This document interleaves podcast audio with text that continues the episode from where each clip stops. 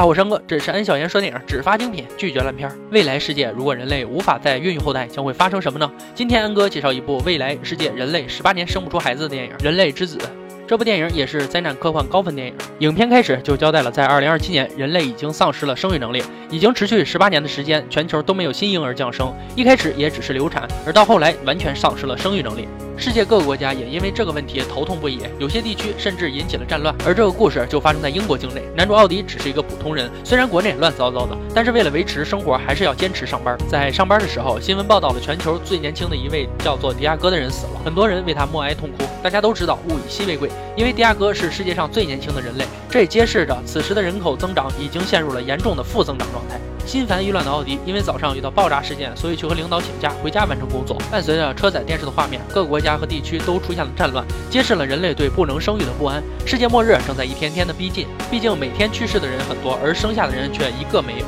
奥迪有一个非常铁的好友贾斯伯，也因为经常去他家聊天，两人在开车回家的途中，影片交代了整个世界和伦敦所处的情境。人民与政府的冲突和对抗已经蔓延到了全球，因此我们也可以看到现在的世界到底有多乱。他们在回家的小路上也都要用草木遮挡，害怕被人发现。从好友贾斯伯墙上的照片可以看出，人类无法生育会产生很多的问题，比如非法移民、人类不育产生的暴乱。这里也告诉我们，贾斯伯的妻子以前是一名记者，但被英国情报局残忍虐待，变成了植物人。可是他妻子具体做了什么事儿，影片中并没有交代。但多处情节为我们展现了2027年世界到底是什么样子的。本来这样混乱的日子继续过着，直到有一天，奥迪的生活发生了改变。他被一伙不明人士强行绑到了车上，带到了一个地方。然而，让奥迪惊奇的是，在这里他遇到了前妻朱莉，而前妻已经成为了反叛军领袖，正在为英国移民而战。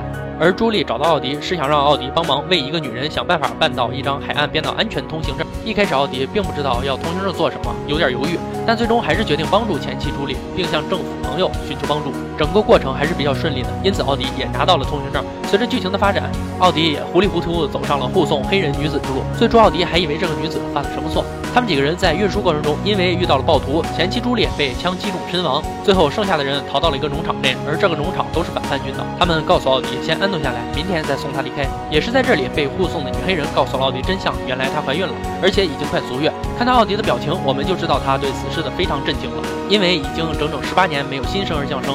可是，在晚上商讨的时候，反叛军想让黑人女子生下孩子。他们想借助孩子这个旗帜掀起反叛军的号角。作为安分守己的奥迪来说，他觉得应该将此事公布于众，让所有人知道这个事情。不过黑人女子还是被新首领留了下来，让他先把这个孩子生下来。到了晚上，奥迪因为前妻的死而无法入睡，不小心偷听到了前妻被杀，就是那名黑人手下蓄谋已久的。他们还说要准备干掉自己。听到这个以后，奥迪连夜叫醒怀孕的萨兰和一名曾经做过护士的女人，先是破坏了他们的车子，拔下了钥匙，最终总算逃走了。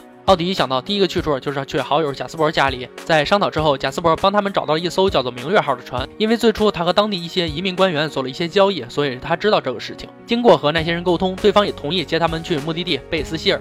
不过要去那里，他们必须先伪装成难民被押送过去，而只有经过那边，他们才有机会登上船找到“明日号”，最后抵达人间乐土。亚速尔群岛。第二天早晨，贾斯伯通过监控发现有人闯进来，很显然是反叛军追来了。而好友贾斯伯让奥迪带着人先走，自己引开反叛军。他还说这样的事儿见多了，在这个战乱纷飞的大环境下，比这个更可怕的事情他都见过。最后反叛军还是赶来了，在他们之前，贾斯伯用安乐死结束了妻子和狗狗的性命，自己也倒在了反叛军的枪下。电影中充满了牺牲与奉献。后面他们找到了移民官员，顺利伪装成了难民。相信宗教的白人护士一直保护着孕妇，可是最后还是被政府军拖下了车，结果可想而知。已经发现黑人女子怀孕的吉普赛人用生命保护奥迪他们，最终没被发现。如果没有他们的奉献，也许奥迪和黑人女子也无法逃离追杀。电影中牺牲了太多太多的人，而且毫无怨言，哪怕是为了这个唯一的人类之子，在刀枪之下保护人类最后的希望，成了奥迪心中唯一的信念。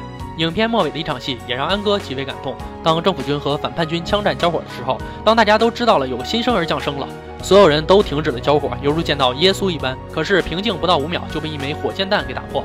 人们毫不犹豫地重新投入到厮杀当中。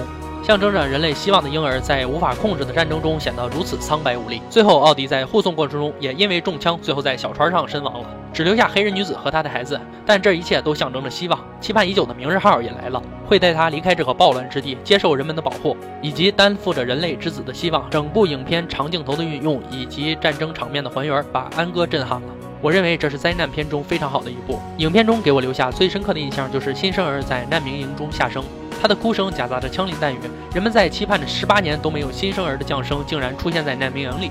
人们听到这个哭声，仿佛看到了希望，那种无法用言语表达的激动，像是遇到了真主一样。甚至旁边的人看到后跪下来祈祷，摸到新生儿的小，都像是如获新生一般。